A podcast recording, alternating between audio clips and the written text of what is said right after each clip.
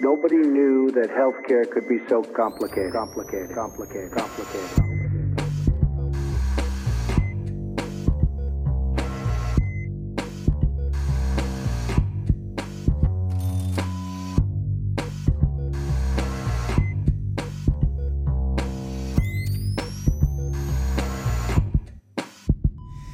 Salut und herzlich willkommen zur Gesundheit Machtpolitik Episode 101. 101!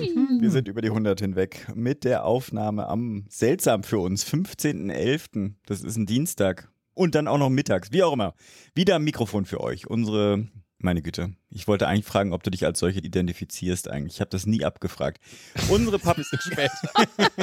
20 Episoden hab, okay. Unsere Podcast Public Health Physiotherapeutin Claudi Czernik. Naben steht da noch. Guten Tag, mhm. Claudi. Schön, Mittag. Ja, Mahlzeit. Und unser Podcast-Arzt Pascal Nolderek. Hi Pascal. Moin.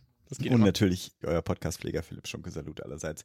Und an dieser Stelle auch Grüße an den Jörg Sauskart. Mail habe ich bekommen. Ich habe noch nicht geantwortet. Wir planen was. Freue mich drauf. Genau. Auf bald hoffentlich. Aber was erwartet uns heute, Claudi? Ja, vielleicht, wenn ihr die 100 gehört habt oder in der Hoffnung, dass ihr die 100 gehört habt, habt ihr vielleicht mitbekommen, dass da kein Platz mehr für News war. Das wollen wir heute nachholen. Und ja, wir haben ein paar Themen mitgebracht, unter anderem die Isolationspflicht oder eben auch nicht für Corona-Infizierte. Ich werde kurz was zur European Public Health Konferenz sagen, die letzte Woche war. Philipp hat ein Good News mitgebracht, zumindest die Überschrift. Sogar zwei. Ja, ja. Sogar zwei. Uiuiui. Ich konnte mich nicht stoppen. nicht übernommen hat. ja, dann haben wir auch ein Kurzinterview heute drin mit Falco und Tim von den eHealth Experts. Da geht's um die Konnektoren oder Software-Tauschlösungen für die Praxiskonnektoren. Wenn ihr da genauso wenig versteht wie ich, dann äh, hört euch gerne das Interview an. Und im richtigen oder im langen Interview sozusagen sprechen wir heute mit Doktorin Janine Voss von der Barmer, die uns erklärt, wie auch Krankenkassen ökologisch nachhaltig agieren können. Ja, diesmal gibt's keinen Morgs. Irgendwie ist alles anders in dieser Episode. Aber wir haben die Kontaktinserate wieder eingeführt und ich glaube, Pascal hat heute sogar zwei mitgebracht. Ja, aber eine Sache, die bleibt zu uns. Wie geht's uns? Wie geht's dir, Pascal? Mitten am Tag. Ja, so mitten am Tag. Ja. Genau, wir Schmeckt's? sozusagen, das passt ja eigentlich ganz gut da rein, dass wir sozusagen, dass das alles durcheinander ist, weil wir diesen Aufnahmetermin ja auch deshalb so komisch hingelegt haben, weil wir festgestellt haben, dass wir sonst gar keine Zeit haben, diese Episode-Zeiten irgendwie aufzuzeichnen und deswegen muss es jetzt halt irgendwie mal so einer Zwischenlösung funktionieren bei mir ist gerade total viel zu tun. Ich habe morgen meine Vorlesung, die ich im Studium halte, bin ich ganz gespannt, wie das so klappt und ob oh, sonst deine ist. Erste? Toi, toi, toi. Nicht meine erste, aber mhm. quasi zu einem Thema, zu diesem Thema habe ich die noch nicht gehalten. Und es sind auch mhm. 90 Minuten. Das ist natürlich dann auch direkt eine äh, lange Sprechherausforderung, Vorbereitungsherausforderung. Also ich bin einfach gespannt. Spiel doch einfach so eine Episode ab. Ja, genau. Also ich sollte heute jetzt was über Nacken- und Rückenschmerzen erzählen, aber ich, ich, ich spiele was anderes vor. genau, ich hoffe, die Physios kommen damit vor. Bei Nacken ja, komm, komm mit vor, genau. Sehr gut. Und genau, da geht es dann quasi, bin ich mal gespannt. Ja, das ist ja normalerweise immer so ein Learning by Doing. Ja, und stellt dann so fest, oh, ja. das hätte ich mal noch erwähnen sollen und das wäre gut gewesen und dann ist es für dieses Semester nicht drin und dann im nächsten hat man die Option, das ein bisschen zu verbessern. Also ja. diese Woche ist noch stressig, dann wird es vielleicht ein bisschen ruhiger. Schauen wir mal. Bei dir, Claudia? Ja, bei mir ist gerade auch irgendwie durcheinander. Das passt auch sehr gut zur Episode. Genau, weil bei mir nämlich ein Jobwechsel ins Haus steht. Ich werde vielleicht, da kann ich so einen kleinen Cliffhanger machen, wo es dann hingeht für mich letztlich. Aber ja, quasi meine Tage bei Gesundheit Berlin-Brandenburg oh. sind gezählt. Ja, mhm auf jeden Fall auch ein, ein großes weinendes Auge, weil ja, ich das Team auf jeden Fall jetzt schon vermisse. Deswegen ist nachher meine Aufgabe, Kuchen zu backen. Morgen quasi, ja, machen wir eine kleine Verabschiedung. Und ich werde euch natürlich auch erzählen, wo es für mich hingeht, aber das erst beim nächsten Mal. Und genau, deswegen ist bei mir auch gerade so ein bisschen Übergangszeit und ein bisschen durcheinander Abschied nehmen, loslassen und neu ankommen. Philipp, oh, das wie ist so, bei dir das klingt alles so mhm. traurig, aber gut. Dann nehmen wir Maren am besten gleich zum Anfang nächsten Jahres mit rein, sodass es dann nicht so hart wird mit dem Bruch. Dann, also. machen wir irgendwie ein Interview, genau. Ja, äh, auch ja. viel zu tun. Gerade jetzt diese Woche, nächste Woche ist total voll. Aber zumindest eine schöne Sache. Ein Termin nächste Woche führt mich dann doch mal nach Heidelberg. Und wenn alles klappt, dann treffe ich auch unseren Podcast-Arzt. Also toi, toi, toi. Jetzt darf nur keiner krank werden. Das ist ja irgendwie in dieser Jahreszeit ah. dann doch. Ja, okay. Also ja, wir sind noch optimistisch. Das wird klappen. Freue mich drauf. So, wir machen News. Komm, ja, wer startet? es geht los. Ich glaube, ich starte. Mhm. Nämlich mit einem kurzen Bericht von der European Public Health Konferenz. Die hat nämlich letzte Woche stattgefunden und sogar in Berlin, ausgerichtet Mhm. in diesem Jahr von der Berlin School of Public Health, also quasi dort, wo ich auch meinen Master studiert habe. Wenn ihr euch vielleicht fragt, vielleicht ist sie auch an euch sehr vorbeigegangen. Ich fand es jetzt auch medial gar nicht so groß aufgearbeitet. Insgesamt waren da aber doch tatsächlich 2500 Personen aus über Wow. 80 Nationen weltweit, also doch eine ganz schöne Hausnummer. Ja, aber schon, also ich fand so ein bisschen Closed Job mäßig, ne? Also viele WissenschaftlerInnen, auch PolitikerInnen. Ich habe mein großes Idol Ilona Kickbusch live und in echt durch die Gänge wandeln sehen. genau, aber ich durfte sozusagen bei der Pre-Konferenz teilnehmen und zwar zu einem, ja, einer Veranstaltung, einer Nachmittagsveranstaltung mit dem Thema Health Promoting Settings and Climate Change und habe mich da auch sehr gefreut, Maike Voss mal in echt zu begegnen, die die seit Ewigkeiten mal wieder. Es fühlte sich auch generell so ein bisschen an wie so ein Klassentreffen, mal wieder alle Public Health Gesichter zu sehen. Sie hat nämlich die äh, Veranstaltung moderiert und es ging insgesamt eben darum, ne, klimagesunde Settingprävention, also wie können wir eben durch präventive Ansätze oder indem wir eben Gesundheit in dem Sinne Gesundheitsförderung und Klimaschutz zusammendenken, was können wir da eigentlich Positives bewirken und das geht ja oft auch Hand in Hand, das werdet ihr auch nachher im Interview hören ne, mit der mit der Barmer, mit ja auch Frau Voss, witzigerweise, aber einer anderen Frau Voss.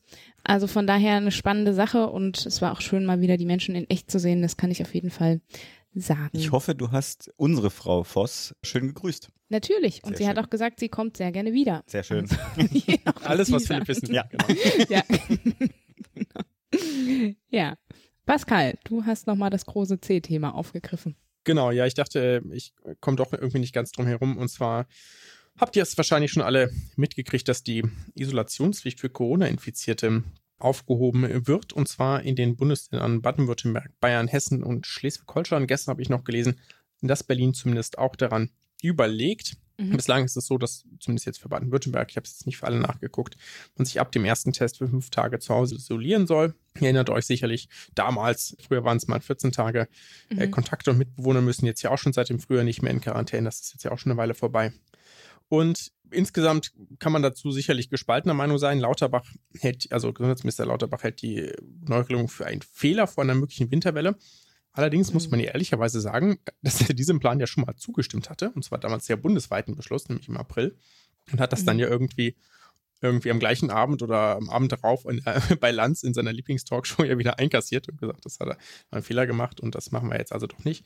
Hm. Jetzt kommt also das, was damals beschlossen worden war. Und zwar, ich habe zusammengerechnet, etwa 40 Prozent der deutschlandweiten Bevölkerung, also schon Hm. ziemlich viel. So richtig Flickenteppich ist das dann ja schon doch auch nicht mehr, ist ja schon echt viele. Ich bin da irgendwie gespalten in meiner Ansicht. Die, bei uns im Praxisteam gibt es auch diesen und jenen Blickwinkel da drauf. Ja, zum einen Mhm. sehen wir natürlich viele, die echt krank sind, ja, und auch unabhängig jetzt von der Isolationsdauer mehr als fünf Tage krankgeschrieben sind.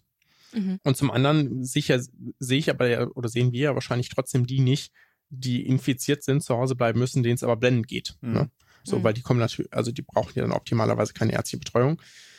Ja, und dann ist natürlich die Frage, ne, also sind die quasi eh nur bei einer Routinetestung aufgefallen oder wie kommt es, dass die sich selbst Mhm. isolieren müssen oder denkt man sich, naja, es ist jetzt ja eh schon weitgehend gelockert, ja, wenn jetzt irgendwie nicht mein Arbeitgeber mit auf den Test guckt, sondern ich mich nur so selbst teste und den Strich aber nur für so halb wirklich erachte, obwohl das natürlich ein positiver Test ist, ob ich dann nicht trotzdem auch einfach rausgehe oder also ob dann nicht sozusagen der wichtigere Punkt vielleicht tatsächlich irgendwie äh, Masken zum Selbst- und Mhm. Fremdschutz sind, statt irgendwie noch Mhm. auf, auf Isolationszeit zu beharren. Ich kann es, also äh, vom Signal finde ich es jetzt irgendwie im Winter nicht ganz so praktisch. Ich hätte einfach gesagt, naja, jetzt machen wir diesen Winter damit noch zu Ende und dann ähm, Mhm. kann man es vielleicht wirklich weglassen zum Frühjahr hin, weil wir ja sonst auch nur bei bestimmten anderen Erkrankungen sehr selten ja auf eine Isolation Mhm. vertrauen im Infektionsschutzgesetz. Ähm, Hm. genau, ja.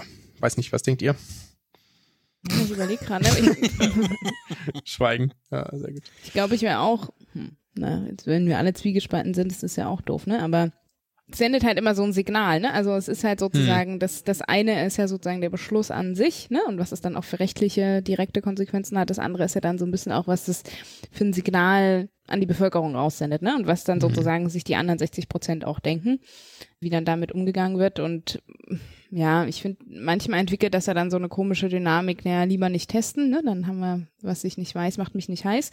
Mhm. Deswegen. Das ist, glaube ich, auch so ein Politikum. Wir sind die Ersten, die das als aufheben. Mhm. Und also es ist, glaube ich, mehr Pressewerbung, als dass es eine inhaltliche Begründung gibt. Da wäre ich auch eher auf der, in der Richtung, lass uns das doch noch diesen Winter durchziehen. Gerade, also am Anfang der Grippewelle auch, also am Anfang der Infektionszeit darauf zu verzichten, finde ich jetzt irgendwie einen komischen Zeitpunkt. Und dann auch eher so der Hinweis, hört mal zu, wenn ihr Symptome habt, sei das Corona oder Grippe, bleibt zu Hause. ja, Mhm. naja. Ja.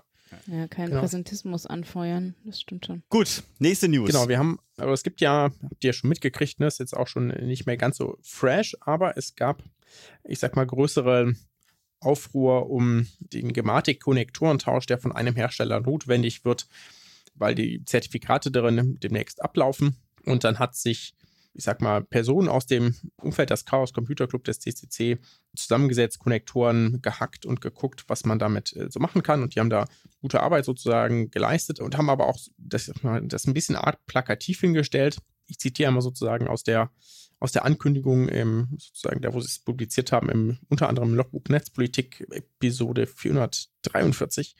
Und da steht quasi, diese für die Teilnehmer recht teuren Geräte, das ist jetzt von den Konnektorengeräten, sollen nun nach dieser Laufzeit von fünf Jahren komplett ausgetauscht werden. Dabei ist der einzige Grund dafür ein einziges abgelaufenes Zertifikat, dessen Gültigkeit man mit etwas Sorgfalt im Vorfeld hätte eigentlich problemlos aus der Ferne verlängern können. Doch stattdessen sollen 400 Millionen Euro dafür ausgegeben werden, die Hardware auszuwechseln, obwohl sich die Anforderungen dafür überhaupt nicht geändert haben. Wir sprechen mit Flübke, das ist der, der da federführend war und der mit anderen Leuten aus dem CC-Umfeld eine einfache technische Lösung gefunden hat, wie man sich das Geld sparen kann und die Geräte für mindestens zwei weitere Jahre weiter betreiben kann. Genau, und dachte ich, naja, also ich habe mir das angehört und war natürlich auch ganz begeistert davon, was die da so herausgefunden haben, hatte aber so ein bisschen Zweifel daran, dass das so einfach ist, wie das dargestellt wird, ähm, weil ich ja, naja, die, die Mühlen im Gesundheitswesen sind jetzt nicht die schnellsten, die sich drehen. Und deswegen haben wir mal mit zwei Personen gesprochen, die tief in der Materie drinstecken, äh, natürlich nicht ganz interessenkonfliktfrei sind, wie das so ist, wenn man da drin ist. Das sind Tim und Falco von den eHealth Experts, die Softwarelösungen für Konnektoren mitentwickeln, also eine Idee davon haben, wie aufwendig denn diese Prozesse sind und wie gut das jetzt sozusagen für die jetzigen Konnektoren, die anstehen, möglich ist und was da vielleicht in der Zukunft, ob es da Hoffnung auf Besserung gibt. Ich bin gespannt, ich habe es noch nicht gehört. Das steht noch für heute Nachmittag an. Ab zum Interview. Ich spreche heute zu dieser News mit Tim Weiler und Falco Weber von eHealth Experts. Und da möchte ich einmal, haben wir uns zwei Fragen überlegt. Und es ist ja quasi so, dass äh, eure Firma einen der Konnektoren gebaut oder gebaut hat, die jetzt von der zur Forschung, ich sag mal, angeschaut wurden und der jetzt aber nicht zeitnah ausgetauscht werden muss. Hm, wenn ich das richtig verstanden habe. Bisher ist es ja so, dass in diesen Konnektoren, die ja mit so auf laienverständlicher Art quasi eine Art Router zur Telematikinfrastruktur sind, ein Zertifikat, das diesen Konnektor als sicher oder als äh, an die TI angeschlossen ausweist, äh, nach fünf Jahren abläuft, was ja erstmal sinnvoll ist. Das sagen ja auch alle Experten, dass so Zertifikate eben nicht dauerhaft laufen sollen.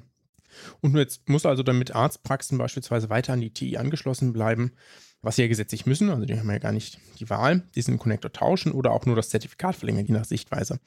Flübke beziehungsweise Zerforschung beziehungsweise das CCC-Umfeld, je nachdem, wie man es beschreiben will, haben jetzt ja einen Weg vorgestellt, wie nur das Zertifikat getauscht werden könnte oder müsste aus der, aus der Sicht. Warum geht das aus eurer Sicht so doch nicht? Warum muss aus eurer Sicht da der Connector getauscht werden?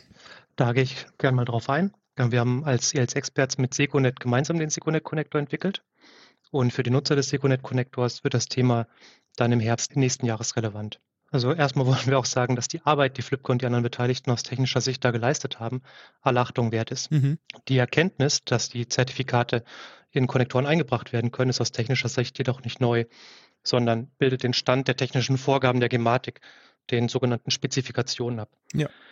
Vielleicht noch kurz ein paar Worte zum Begriff Konnektortausch. Mhm. Also korrekt ist, dass die Konnektoren, deren Zertifikate auslaufen, keine Verbindung mehr mit der TI aufbauen und die Praxen, die hiervon betroffen sind, die können dann zum Beispiel keine E-Rezepte mehr ausstellen. Mhm. Es steht den Praxen aber offen, ob der Konnektor wirklich getauscht werden soll oder ob die Praxis dann die Gelegenheit nutzt und auf eine sogenannte Connector-Hosting-Variante umsteigt, Mhm. bei der der Konnektor im Rechenzentrum betrieben gewartet wird. Denn langfristig werden die Konnektoren physisch so oder so aus den Praxen verschwinden. Mhm. Also jetzt nochmal zu deiner Frage, warum trotz der genannten Erkenntnis zumindest bei einigen der Konnektoren die Zertifikate nicht einfach verlängert werden können und ein Tausch oder eine Anbindung an TIAS notwendig Mhm. werden. Und TIAS ist sozusagen äh, Telematik Infrastruktur as a Service oder? Ganz genau, TI as a Service. Mhm. Also im Rahmen der TI, der Telematikinfrastruktur, sprechen wir immer von einem sogenannten Vertrauensraum, der durch zentral ausgestellte Zertifikate gegeben ist. Ein Zertifikat, was jetzt auf dem Connector generiert werden würde, müsste erst Teil dieses Vertrauensraums werden. Mhm. Aber vielleicht kann Falco hier an der Stelle nochmal in die Tiefe gehen. Klar, gerne. Zuerst einmal muss jede Software, die auf dem Connector läuft, funktional vom Hersteller und der Gematik getestet werden. Mhm. Wenn alle Funktionen wie gewünscht laufen, Ja. muss der Softwarestand in einem CC-Verfahren von einer Prüfstelle bezüglich der Sicherheitsaspekte des Connectors nochmal geprüft werden. Mhm. Die Prüfstelle erstellt dann in diesem CC-Verfahren mehrere Berichte, die dann wiederum dem BSI vorgelegt werden und wo das BSI die dann auch nochmal prüft. Und dann freigibt sozusagen. Genau. Wenn es weder Mhm. von der Prüfstelle noch vom BSI etwas zu beanstanden gibt, erfolgt eine Zertifizierung genau von diesem einen Softwarestand. Mhm. Diese Abläufe geben dem Gesamtsystem mehr Sicherheit, kosten jedoch auch insgesamt Zeit und Geld. Mhm. Klar. Dann muss, wie Tim angedeutet hat, ein Mechanismus in der TI beauftragt und geschaffen werden. Das muss durch die Gematik erfolgen, der verlängerte Zertifikate bereitstellt. Mhm. Es braucht auch noch Anpassungen an einzelnen VPN-Zugangsdiensten, um eine reibungslose Verlängerung zu gewährleisten. Mhm. Und auch die Zugangsdienste durchlaufen einen entsprechenden Zulassungsprozess, der seine Zeit braucht. Ja. Die Anpassungen müssen dann erst noch getestet werden, damit sichergestellt wird, dass am Ende auch alles funktioniert und die Konnektoren nicht ungeplant ausfallen. Also, Mhm. zu, dass das alles zusammen auch funktioniert. Wie du hörst, alle Maßnahmen, so sie denn beauftragt und spezifiziert werden, kosten mehr als ein paar Tage Zeit, bis sie in Kraft treten. Mhm. Da wird bis zu diesem Zeitpunkt nur ein Umstieg auf die erste Service oder ein Austausch der Konnektoren möglich sein. Mhm. Was dauert das so, Pi mal Daumen, so ungefähr aus eurer Erfahrung? Ist das eher, sind das eher Monate oder eher Wochen oder einfach so, damit man eine Idee dafür kriegt? In der Regel ist so ein vollständiges Verfahren dauert für den Konnektor ungefähr sechs Monate. Mhm. Okay, also schon eine ganze Weile. Okay, genau. Und ich glaube, was einmal auch rauskam, aber ich wollte es nochmal kurz nachfragen, dass es ja so ist, dass ein, mir gesagt, ja, ein Teil der Konnektor muss getauscht werden, weil ein anderer Teil da schon darauf ausgelegt ist, auch sozusagen, dass eine Remote-Zertifikatsverlängerung möglich ist. Habe ich das richtig verstanden? Also aktuell gibt es quasi noch überhaupt keinen Mechanismus dafür, Mhm. Unabhängig von den Konnektoren. Was tatsächlich der Fall ist, dass es Konnektoren gibt, die mit einem bestimmten Verschlüsselungsalgorithmus ausgestattet sind. Mhm. Der heißt RSA und der ist vom BSI jetzt Stand heute bis zum 31.12.2024 freigegeben Mhm. oder zugelassen. Und ein anderer Teil der Konnektoren nutzen schon einen anderen Verschlüsselungsmechanismus, der heißt ECC Mhm. und der ist quasi noch länger dann benutzt und betreibbar. Mhm. Aber unabhängig von diesen Verschlüsselungsarten braucht es eben diese genannten Maßnahmen, damit überhaupt irgendein Konnektor verlängert betrieben werden kann. Mhm. Okay, ich habe noch eine kurze Rückfrage dazu. Jetzt gab es doch so ähm, einfach sozusagen aus laienverständlicher Sicht gab es ja schon die Anpeilung, dass so etwas auch ermöglicht werden soll von Seiten der Gematik, nachdem das mal eine Zeit lang nicht im Raum stand, dass das nicht möglich sein sollte. Also zukünftig sozusagen ist das schon wieder angedacht oder ist es das angedacht, dass Zertifikate auch verlängert werden können, ohne dass der Konnektor physisch getauscht werden muss. Habe ich das richtig verstanden? Genau, also die Gematik hat jetzt vorab eine Spezifikation wieder veröffentlicht, wo die Laufzeitverlängerung, die sie schon mal spezifiziert hatten, jetzt optional von Mhm. den Herstellern umzusetzen ist. Was im Umkehrschluss heißt, dass dann auch die Komponenten, die dafür in der TI sonst zur Verfügung stehen müssen, damit man die Zertifikate runterladen kann und das Mhm, mhm. insgesamt funktioniert, dann auch beauftragt werden bzw. zur Verfügung gestellt werden und es den Herstellern überlassen wird, ob sie die Laufzeitverlängerung dann umsetzen oder nicht. Mhm. Okay, das ist ja schon mal ganz gut zu wissen. Das ist ja sozusagen dann die Zukunftsmusik. Jetzt kommen wir nochmal zu dem, zu dem aktuellen, naja, Drama-Problem, wie auch immer man das ausdrücken möchte, zurück. Der aktuelle Stand ist ja, dass die Gematik äh, beschlossen hat, jetzt für diese Runde die Konnektoren zu tauschen. Und dieser Wechsel würde etwa 400 Millionen Euro kosten. Die, der äh, CCC hat deswegen auch gesagt, dass, weil der den Code sozusagen, wie man das anders lösen könnte, aus deren Sicht bereitgestellt und hat gesagt, das ist ja ein 400 Millionen Euro Geschenk, das jetzt, und ihr versteht sicherlich, dass das dass da einige denken, na, da machen sich jetzt die ganzen beteiligten Unternehmen irgendwie die Taschen voll. Auch wenn ich das jetzt äh, so weiß, dass es jetzt nur einen Hersteller betrifft und jetzt den von euch mitentwickelten Connector, die müssten ja erst Ende 2023 getauscht werden, wenn ich das richtig gelesen habe. Aber selbst wenn man jetzt sozusagen die Lösung vom CCC umsetzen würde, ja, und das Zertifikat remote oder vor Ort verlängert werden müsste, was für Hürden bestehen da und was kostet das vielleicht auch über den Daumen gepeilt? Also jetzt bei der Lösung vom CCC ist ja, glaube ich, wie ich es richtig verstanden habe, eine, eine zusätzliche Karte erforderlich. Das bedeutet ja auch, dass ein Techniker irgendwie terminiert wird, rausfährt, äh, vor Ort das einrichtet, überprüft etc. Da stelle ich mir so einiges äh, vor, was ja dann, was jetzt nicht irgendwie ganz 400 Millionen Euro Geschenk verursachen würden. Habe ich das so richtig verstanden? Meinst du jetzt da, dass jemand in eine Praxis fährt und den Konnektor aufschraubt und eine neue GSMCK einsetzen würde? Ganz genau, ja. Also die Lösung, die hat voraussichtlich große Hürden seitens der Zulassung Mhm. und des BSI zu erwarten, weswegen wir die jetzt so gesehen nicht unbedingt für ein realistisches Szenario halten, um Mhm. darüber zu diskutieren. Ja, also wir, was wir tun können, ist, wir können das Ganze jetzt mal auf die spezifizierte Zertifikatsverlängerung der Gematik applizieren, deine Frage, Mhm. und dazu nochmal was sagen. Ja, mach das doch. Ja, weil die- also die 400 Millionen generell sind erstmal nicht nur für den Konnektortausch oder die Konnektormigration vorgesehen, sondern auch die anderen Karten in den Praxen, also die sogenannten Praxiskarten SMCB oder die Kartenterminalkarten, die heißen GSMC-KT in den Praxen, die laufen auch aus. Mhm. Die haben ebenfalls fünfjährige Zertifikate aufgespielt und die müssen ersetzt werden. Mhm. So, jetzt kostet zum einen die Beschaffung der Karten Geld und ist Teil von der Pauschale. Und des Weiteren muss dann beim Austausch von diesen Karten die Konfiguration im Konnektor noch angepasst werden, Mhm. da die Karten neue Identitäten haben. Ja, das heißt, die Kartenterminals müssen zum Beispiel dem Konnektor neu bekannt gemacht werden, da dann ein Mechanismus greift, der verhindert, dass ein fremdes Kartenterminal einfach so mit dem Konnektor verbunden werden Mhm. kann. Mhm. Ja, also unabhängig davon, ob der Konnektor getauscht oder Laufzeit verlängert wird, fallen Kosten an, auch von Personal. Wie Mhm. viel jetzt von der Pauschale für welchen Teil angesetzt ist, entzieht sich komplett unserer Kenntnis Mhm. und ja, wurde wahrscheinlich in dem Rahmen von dem Schiedsgerichtverfahren zwischen KBV und GKV Spitzenverband ausgiebig diskutiert. Mhm. Mhm.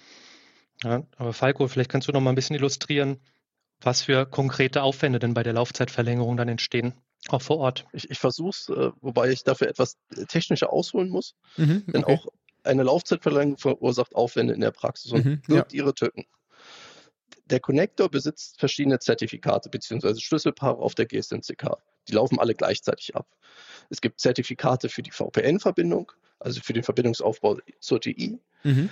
Dann gibt es Zertifikate, die für TLS-Verbindungen genutzt werden. Mhm. Eins für die Verbindung zu den Kartenterminals, eins für die Verbindung zu den Clientsystemen, also der Praxissoftware.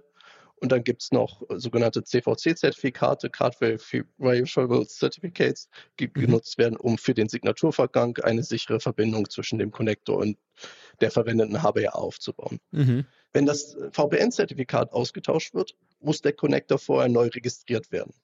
Eben mit diesem neuen Zertifikat. Denn Mhm. sonst lässt der Zugangsdienst den Verbindungsaufbau gar nicht erst zu. Mhm. Noch Klar. ist es allerdings so, das meinte ich vorhin auch schon, dass nicht alle Zugangsdienste es zulassen, dass man sich mit einer SMCB für, mit mehreren Zertifikaten registriert. Bei diesen Zugangsdiensten, wenn die Zugangsdienste nicht angepasst werden, müsste man erstmal den Connector deregistrieren, um ihn dann neu zu registrieren. Mhm. Wenn dabei allerdings irgendwas schief geht, kann dieser Connector sich erstmal nicht mehr mit der TI verbinden. Ja, Okay. das war beim Anfang, beim Rollout 2018 auch äh, Mhm. immer wieder das Thema, dass wir bei den Registrierungen von den Konnektoren waren dann teilweise SMCB nicht freigeschaltet, was dann die ganzen Sachen in die Länge gezogen hat, was am Anfang bei dem VSDM-Rollout nicht so wild war, Mhm. weil keine medizinischen Anwendungen dahinter standen. Aber diese Konnektoren konnten dann eben erst nach einigen Tagen wieder registriert werden, nachdem die neuen SMCB freigeschaltet worden sind. Mhm.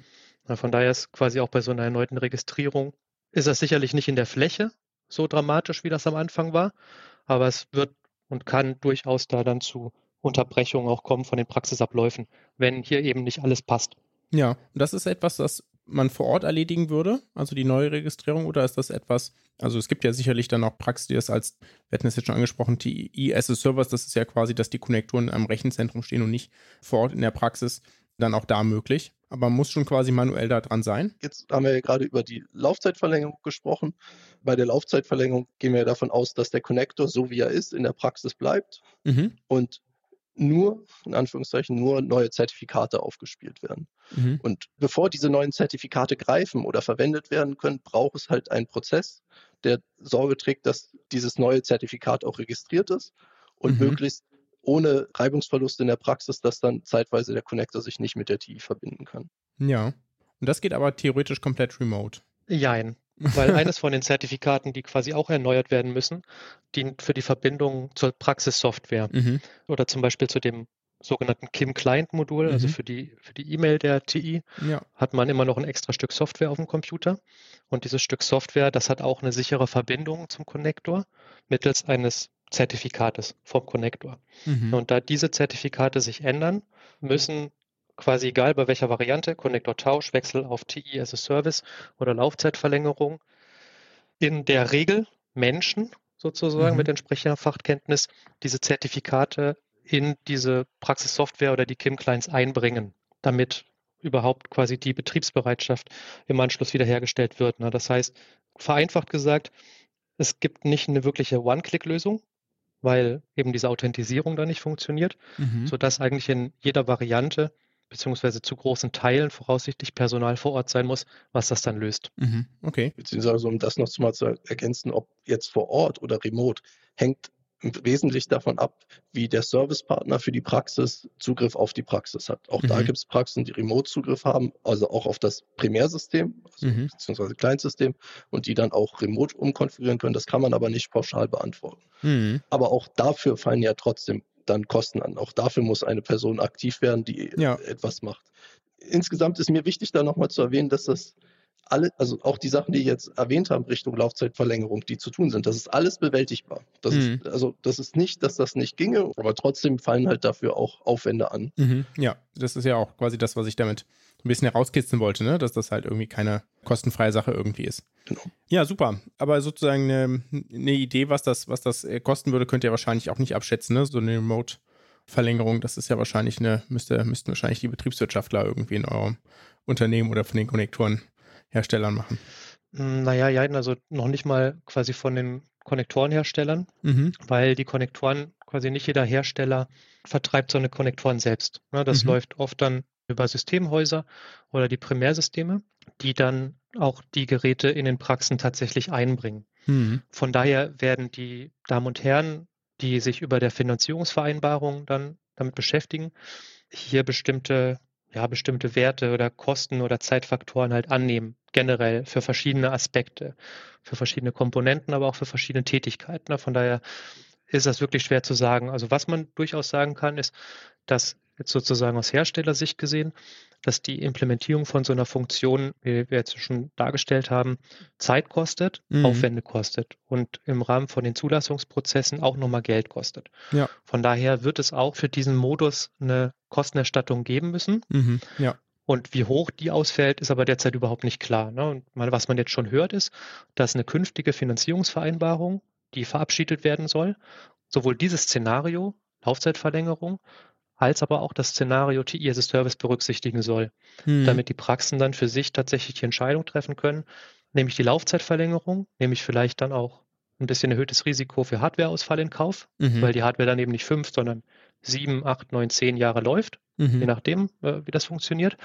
Oder weil in der Zukunft sozusagen plant die Gematik in der TI 2.0 ja ohnehin einen, am weiten Horizont eine quasi konnektorlose Praxis. Ne? Ob Mhm. man hier quasi dann halt den Schritt dann schon geht als Praxis mit der entsprechenden Finanzierung und auf so ein Service-Modell geht, Mhm. wo dann bestimmte Sachen einfach erledigt werden. Ja, super. Ich glaube, das ist auch ein ganz guter Ausblick ans Ende. Ich wollte noch einmal, ist mir noch ein, ein Fremdwort gekommen. Ich, ich weiß, was das bedeutet, aber ich glaube, Falco, du hattest einmal von einem TLC-Protokoll gesprochen, habt des Connectors. Äh, Sozusagen für die technisch nicht ganz so versierten Zuhörer magst du ganz kurz erklären, was das da drin macht? Das, äh, war das Der TLS? TLS, pardon, genau. Genau.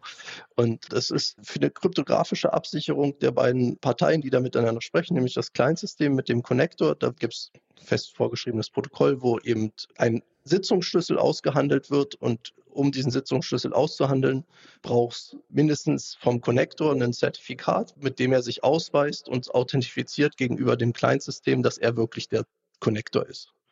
Und danach erfolgt die weitere Kommunikation nur noch über diesen verschlüsselten Kanal, der da aufgebaut wird. Das ist im Grunde die gleiche Technik, die wir bei Webseiten haben. Ja. Wenn du ein Da erkenne Schloss im Browser hast. Genau. Ja, ganz genau, ganz genau. Genau. Sonst würde mir das nichts sagen. Ja, damit, so, so tief bin ich, da stecke ich da nicht drin, genau. Da kommt einem das ja auch mal vor. Ja, super. Ich hoffe, dass das auch für Leute verständlich ist, die nicht ganz so ein tiefes IT-Verständnis haben und dass wir da ein bisschen mehr darüber erfahren konnten, was daran irgendwie einfach möglich ist und was daran vielleicht auch nicht so einfach möglich ist an diesem Konnektorentausch und was da auch eine Zukunftsperspektive ist. Ich bedanke mich ganz herzlich für eure Zeit. Gibt es noch etwas, das ich jetzt vergessen habe zu fragen, was ihr unbedingt noch zu dem Themenkomplex sagen müsst, damit es vollständig ist? Im Großen und Ganzen nicht. Was schon nochmal wichtig ist, ist zu sagen, dass die konkreten Dinge, die die Kollegen getan haben, also Flübke und seine Kollegen, ne, das, das war stark sozusagen, technisch. Nur eben diese weiteren Gedanken sozusagen, was man dann damit alles tun kann, das ist der Punkt, wo wir heute versucht haben, das noch ein bisschen weiter zu beleuchten. Okay, super. Dann ganz herzlichen Dank für eure Zeit und einen schönen Nachmittag euch. Vielen Dank für die Einladung. Auch von mir. Kurznews. Lauterbach hat gestern, vorgestern, auf dem Deutschen Krankenhaustag eine Grundsatzrede gehalten. Mhm. Und darin wurde so einiges angekündigt. Da wir dazu noch nicht mehr wissen, einfach nur so, wir sind, dürfen mal gespannt sein, was da kommt. Unter anderem Abschied von den DRGs, weg von Ökonomisierung, Mhm. mehr Ambulantisierung, die Krankenhausplanung so weg von Abteilung hin zu Leistungskomplexen. Das ist, klingt irgendwie mehr, gut. als man in der Rest der Legislaturperiode noch schaffen kann. Deswegen bin ich mal, bin ich mal gespannt, was da, äh, was davon Ach. tatsächlich kommt, etc. Ich meine, weil die Diskussion ist jetzt, also alles, was da steht, ist jetzt ja jetzt auch nicht Ganz seit- neu. Ist ganz, ganz neu, genau. Ja, Das ist ganz lustig, weil Teil davon ist wahrscheinlich auch meine zweite gute Nachricht, die ich reinbringen wollte. Ich habe zum einen das nochmal aufgegriffen, weil da so viele Nachfragen von euch kommen. Ich werde jetzt was erzählen und stellt mir keine Nachfragen, weil die habe ich nicht, weil alles, was ich weiß, ist das, was ich jetzt gerade sage. Und zwar habe ich doch in unserer 100 gesagt, dass es, also bei den News, die wir nicht besprechen wollen, dass die Zufriedenheit mit dem Gesundheitssystem gestiegen sei. Also GKV-Versicherte sind wohl zufriedener mit der Gesundheitsversorgung als vor der Pandemie. Das war, glaube ich, eine eurer Rückfragen. Zumindest geht das aus einer Umfrage des Marktforschungsinstituts Ipsos hervor. Und im Sinne, das haben wir ja schon mehrmals, ich glaube keiner Statistik, die du nicht selber gefälscht hast, im Auftrag des GKV-Spitzenverbandes selber. Lustigerweise in dem Beitrag vom Ärzteblatt kommt dann gleich auch eine andere Zahl und ich äh, habe es noch nicht aufklären können, wie sich die zusammen vertragen, wie auch immer. 58 Prozent der Befragten sind entweder zufrieden oder sehr zufrieden mit der Gesundheitsversorgung in Deutschland. 2019, also vor der Pandemie, lag das noch bei 50 Prozent. Und jetzt zitiert das Ärzteblatt eine andere Umfrage, und zwar von Allensbach, die hat im Juni was veröffentlicht. Bei der sind 81 Prozent der Befragten mit dem Gesundheitssystem und der Gesundheitsversorgung in Deutschland zufrieden oder bewerten das positiv. Bei denen pendelt das aber, also da gab es keine Veränderung, da pendelt es eigentlich seit 2012 immer so um die 80 Prozent. Nicht aufgeklärt wird, wie sich dieser Unterschied irgendwie erklärt. Also ich meine, GKV das macht ist doch- 58 Prozent zufrieden und Allensbach sagt 80 Prozent. Das ist ja schon ein relevanter Unterschied. Egal. Naja, aber es ist auch die Frage, wer wurde befragt, Genau. wie, wo und Genau, und welcher zumal ich Fragebogen. zu welche- faul war, für diese Items, Kurznachricht auf die eigentliche Umfrage zu klicken, habe ich, lasse ich das einfach an dieser Stelle so stehen. Und die andere gute Nachricht, beziehungsweise eine, naja, eingeschränkt gute Nachricht, beziehungsweise Claudia hat mir gerade ein, eine Petition reingeworfen, die das etwas einschränkt, wie auch immer. Zumindest für Hebammen gibt es eine gute Nachricht und zwar im Rahmen oder vielleicht als erster Schritt vor einem neuen Rahmen für die Krankenhausfinanzierung insgesamt, bei der es ja auch darum geht, insgesamt weniger Anreize für eine stationäre Behandlung zu setzen. Auch da der Hinweis, immerhin äh, liegt die 50 Prozent höher als bei unseren Nachbarländern. Jedenfalls will Lauterbach zum einen Zuschläge für die Fallpauschalen für die häufig defizitäre Geburtshilfe und Kinderhilfe zahlen, aber auch Hebammen sollen im Pflegebudget bleiben. Und aus dem DRG System genommen werden. Und die Einschränkung kommt von einer Petition, ich weiß gar nicht, wie da der letzte Stand ist, und zwar zielt diese Petition darauf, auch die Physiotherapeuten, Ergotherapeuten Logos im Pflegebudget zu belassen. Augenscheinlich, wenn die Petition noch aktuell ist, werden die ab 2025 da rausfallen. Insofern eingeschränkt positiv, aber wie gesagt, zumindest auf die Hebammen bezogen war, glaube ich, immer noch eine positive Nachricht. Mhm. Ist doch äh, total gut, ja. Ich meine, hat ja quasi die Ampel das ja erstmal selbst verkackt, ja. Und dann sozusagen hat man so gesagt, so vorsichtig, so äh, Leute, dann ist es aber schwierig mit der Refinanzierung auf, also jetzt nicht im Kreißsaal, da wird es immer noch weggespart, ja, und wegrationiert die Hebammen, aber zumindest auf den Geburtsstationen. Und dann erst nachdem es so ein bisschen Aufschrei gab und ich glaube eine relativ große Petition, hat man gesagt, naja gut, das müssen wir vielleicht auch nochmal noch mal kurz anders regeln, damit es kein Problem gibt. So, sollte ja kurz nur sein, dann gehen wir zum Interview. Wir sprechen heute mit Janine Voss, Bereichsleiterin Zentrale Dienste der Barmer Krankenkasse. Zentrale Dienste umfasst hier in ihrem sozusagen Verantwortungsfeld unter anderem auch die Themen Nachhaltigkeit und deswegen sprechen wir primär mit ihr heute. Erstmal herzlich willkommen im Podcast, Frau Voss. Ja, hallo. Hallo. Wenn jetzt an eine Krankenkasse denken die meisten Personen vielleicht nicht unbedingt zuerst, wenn es irgendwie um den CO2-Fußabdruck im Gesundheitswesen geht, vielleicht eher an Narkosegase, vielleicht auch Gasverbrauch, jetzt nicht in diesem Sinne Krankenhaus, wenn es ums Heizen geht oder so Anfahrtswege zur Praxis oder vielleicht ähnliches. Ich habe mal nachgeguckt, die Barmer hat ja circa 8,7 Millionen Versicherte und äh, braucht dafür 14.000 Mitarbeiterinnen und Mitarbeiter und 367 Geschäftsstellen. Das ist ja doch ein ganz schöner Tanker, sage ich mal.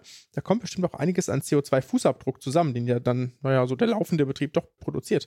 Wissen Sie, wie groß dieser vielleicht auch nur näherungsweise ist?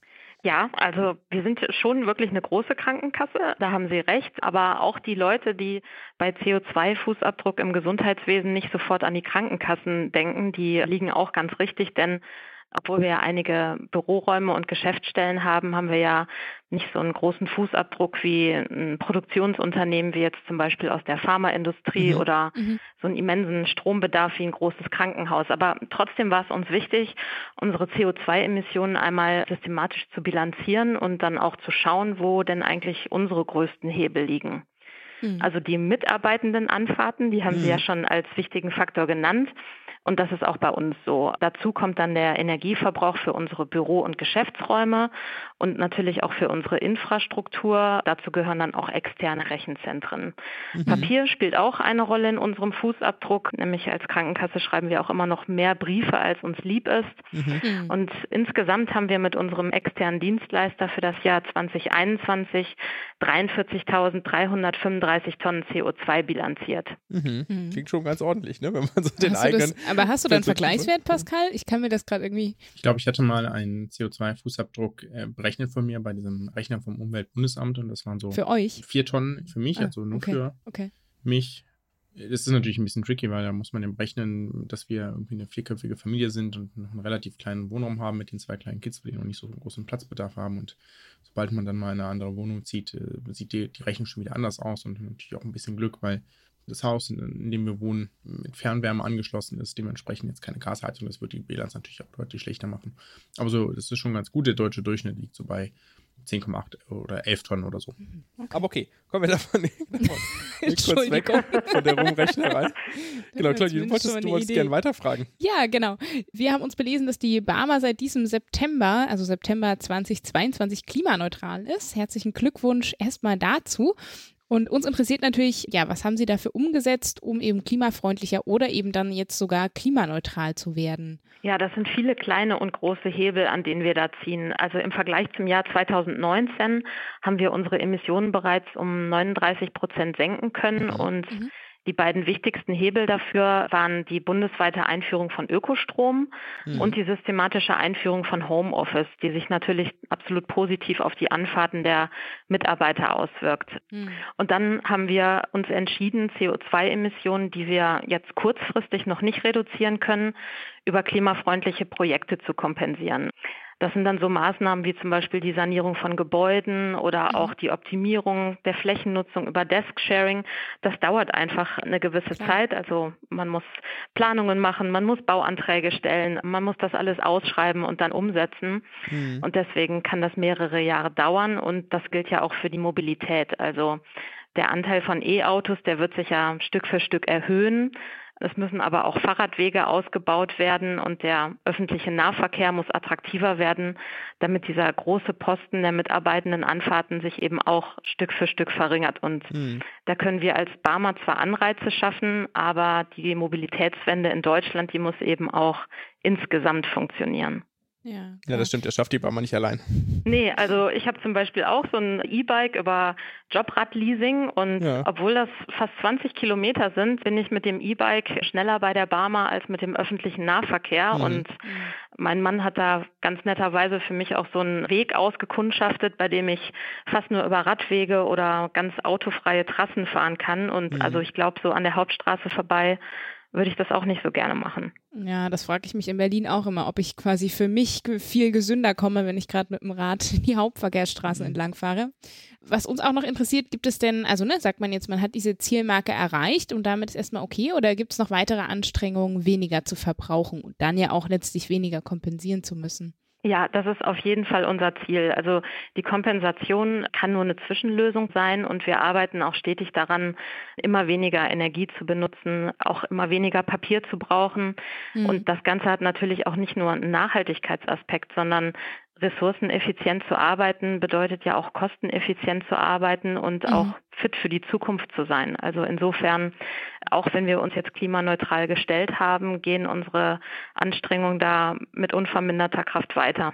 Mhm. Mhm. Sie hatten es ja gerade schon angesprochen, ne? der, der Papierverbrauch, den man ja sicher zum einen vorstellen kann, weil jetzt Leute irgendwelche Sachen ausdrucken, da kann man sicherlich an vielem sparen, ob das wirklich äh, notwendig ist, aber auch, ich sag mal, von Gesetz wegen gewünschte Anschreiben der Krankenkassen an Versicherte hatten Sie schon angesprochen.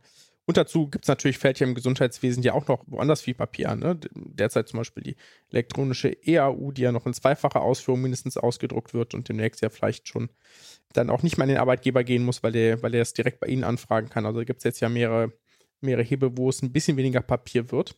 Aber an der Stelle steht ja dann ein digitaler Prozess und Sie hatten es eben auch schon mal ganz kurz anklingen lassen. Da fällt ja auch CO2 an, ne? Fürs Rechenzentrum, das irgendwie äh, natürlich Gebäudekosten hat, Kühlungskosten hat, etc. Der Strom, der dafür benötigt wird. Wie kann man es denn schaffen, Prozesse zu digitalisieren und dabei das CO2 aber vielleicht nicht deswegen mehr werden zu lassen? Ja, das ist auf jeden Fall ein ganz wichtiger Faktor.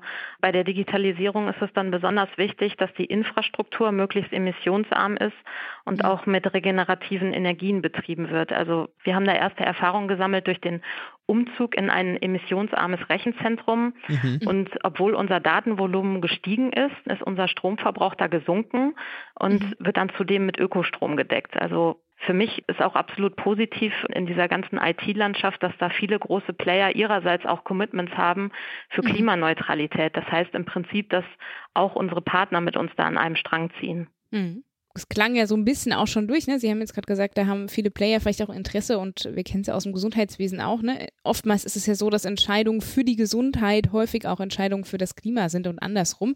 Ne? Beispielsweise, wenn ich eben mit dem Fahrrad meine Wege erledige, statt mit dem Auto, vielleicht mit der Ausnahme in Großstädten. Aber ja. genau, ne? Uns interessiert auch, ermutigt denn die Barmer ihre Versicherten, diese Effekte zu nutzen oder macht sie insbesondere darauf aufmerksam? Ja, das tun wir. Wir machen an vielen Stellen darauf aufmerksam, zum Beispiel auch bei unseren eigenen Mitarbeitenden. Da gibt es mhm. zum Beispiel jedes Jahr eine Radbonus-Challenge, bei denen die Mitarbeitenden für einen guten Zweck das Auto stehen lassen und dann mit dem Fahrrad zur Arbeit radeln. Und bei vielen Produkten von uns sind auch positive CO2-Effekte mitgedacht, obwohl das vielleicht gar nicht so offensichtlich ist. Wenn Sie zum mhm. Beispiel mal das Thema gesunde Ernährung nehmen. Mhm. Unser Programm Ich kann kochen mit der Sarah Wiener Stiftung, das ist sehr erfolgreich. Da vermitteln wir Kinderwissen über mhm. gesunde Ernährung und da fließt natürlich auch das ganze Thema Regionalität mit ein. Also mhm. da gibt es einen positiven Klimaeffekt, zusätzlich die gesunde Ernährung und der positive Gesundheitseffekt. Mhm. Also ich denke, dass man überhaupt an vielen Beispielen sieht, dass so eine positive Verstärkung, manchmal aber auch Strafen schon dazu führen, dass sich wirklich was tut. Also wenn man sich mal das Thema Plastiktüten anguckt in Supermärkten, seitdem das verboten ist, ne, merkt man ja, es geht tatsächlich. Mhm. Aber vorher gab es viele Anläufe ohne Verbote, die, glaube ich, nicht so einen großen Effekt gezeigt haben. Mhm. mhm. Ja, man braucht Jetzt schon so ein bisschen Regulation, ne? Entschuldigung. Kein Problem. Genau, jetzt haben Sie ja quasi von Verboten gesprochen. Ist es denn vorstellbar, künftig, ich sag mal jetzt klimagesundes Verhalten von Seiten der Krankenkassen auch zu belohnen? Also ich würde mir das wünschen, dass im Gesundheitssystem klimafreundliches Verhalten in irgendeiner Form incentiviert wird. Das kann natürlich mhm. nicht eine Krankenkasse für sich alleine entscheiden, sondern das muss eine abgestimmte Agenda im Gesundheitssystem geben. Aber mhm. ich glaube eben, dass Incentivierung sehr gut funktioniert und deswegen auch genutzt wird werden sollte. Mhm. Wäre ja vielleicht auch was für die nächste Präventionskonferenz. ja. Genau. Pascal, ich, ich habe mich echt gefragt, wie man das machen will. Machst du das dann mit so einem Bonusheft oder so? Oder dann ja, das ist ja immer die Schwierigkeit. schwierig ne? machen, ne? Ja. Mm, naja, eigentlich make the healthier choice the easier choice make. Also, mhm. dass man das dann umdreht und sagt, ne, macht die Entscheidung, die quasi für das Klima spricht, die einfachste oder so. Das ist mhm. ja auch immer die Frage, wie bringt man das näher an die Menschen? Ja. Ja. Na gut, kommen wir nochmal zurück zu etwas, was, wo Sie sozusagen als Krankenkasse mehr einen Fokus drauf haben. Es ist ja relativ evident und es wird immer wieder auch vom RKI beispielsweise berichtet, dass sich bestimmte Infektionskrankheiten, die wir sonst eher in südlicheren Regionen Europas oder auch im nördlichen Afrika erst kannten, sozusagen auch in anderen Regionen Europas und teilweise eben auch schon in Deutschland auftreten. Hier Heidelberg ist ja, wo ich sitze, ja auch besonders warmer Hotspot, hängen immer so Fliegen fangen für so bestimmte Mückenarten, die hier eigentlich nicht sein sollten, etc. Können Sie da in den Routinedaten, den Sie als Krankenkasse haben, irgendwie ablesen, dass sich das Krankheitsspektrum äh, bereits irgendwie verändert hat, also dass wir mehr Diagnosen von bestimmten Erkrankungen sehen, die wir jetzt hier gar nicht vermutet hätten, oder vielleicht, dass sie mehr sozusagen Dehydrierung im Sommer feststellen oder mehr Hitze Tote etc. merken an bestimmten Parametern oder ist das etwas, was man da nicht so gut daraus ablesen kann? Ja, da gibt es schon viele Erkenntnisse zu. Wir haben jetzt vor kurzem mit dem Wuppertal-Institut zusammen eine Studie fertiggestellt, aus der eine Forschungslandkarte hervorgegangen ist. Also da mhm sieht man sehr kompakt einen Überblick der Folgen des Klimawandels und den damit verbundenen Gesundheitsfolgen und die dazu existierenden Forschungsprojekte und auch Akteure hinter den Forschungsprojekten. Und da sind dann eben genau solche Themen behandelt, wie Sie sie angesprochen haben, also die Tigermücke oder das vermehrte Vorkommen von Zecken oder die vermehrte Aktivität über mehrere Monate hinweg. Genauso Allergien, neue Allergene, auch verlängerte Pollenflugsaison Saison. Mhm. Also es ist auf jeden Fall sehr aufschlussreich, die Ergebnisse dieses Forschungsprojektes. Und mhm. da wird auch ganz deutlich, dass wirklich viele Herausforderungen vor uns liegen und dass durch den bisher schon erfolgten Klimawandel schon viel passiert ist und es doch sehr wichtig ist, den Klimawandel, soweit es geht, zu begrenzen. Das wäre mhm. eigentlich schon ein wunderbares Schlusswort. Ich habe aber leider noch eine letzte Frage. Wo steuert denn die Barmer dann auch vielleicht noch mit Projekten dagegen, dass so, solche direkten gesundheitlichen Folgen abgepuffert werden? Also als Krankenkasse betreiben wir natürlich Aufklärung und auch Prävention. Das Thema Hitze zum Beispiel zeigt aber die Komplexität solcher Herausforderungen und auch die Vielzahl von Stakeholdern, die mhm. involviert sein müssen, um überhaupt solchen Themen Herr zu werden. Also natürlich können wir den Versicherten Informationen dazu geben, wie man sich bei so einer Hitzewelle am besten verhält, um möglichst wenig belastet zu werden.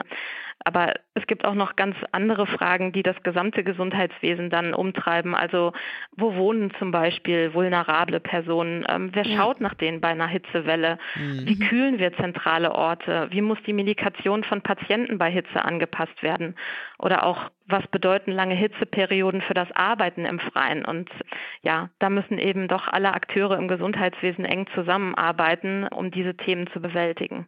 Hm. Ja, und Super. auch was mir nochmal wichtig ist ähm, an dieser Stelle, ne, Sie haben es ja gerade benannt mit den vulnerablen Gruppen, dass man ja auch sehen kann, dass quasi Personengruppen, die eh schon äh, mehrfach belastet sind, auch ne, vielleicht durch soziale Ungerechtigkeiten, gesundheitliche Ungleichheiten, häufig auch eben ne, so an, an Klimaungleichheiten sozusagen nah dran sind. Ne? Also dass sie zum Beispiel an langen, an großen Ausfahrtsstraßen wohnen, da die Lärmbelastung größer ist, da die Abgasbelastung größer ist und da ja auch sich zum Beispiel ne, Hitze mehr staut in großen Städten als jetzt, wenn man quasi im Landgrundstück irgendwo wohnt. Also das ist ja auch auf jeden Fall eine soziale Frage, die es da zum Teil noch mit zu adressieren gibt, was ja die ganze Sache zum Teil noch mal komplexer macht. Das ist mir noch mal wichtig zu sagen. Ja, das stimmt. Genau. Also wenn ich in der Innenstadt wohne und nicht gleich um die Ecke einen schönen Park, äh, einen Wald oder einen See habe, wo ich mich vielleicht auch mal abkühlen kann, ja. dann ist das Ganze sehr viel schwerer. Okay, super. Ganz herzlichen Dank, Frau Voss, für das Interview zu Nachhaltigkeit aus Sicht einer Krankenkasse und was eine Krankenkasse da beeinflussen und umsetzen kann.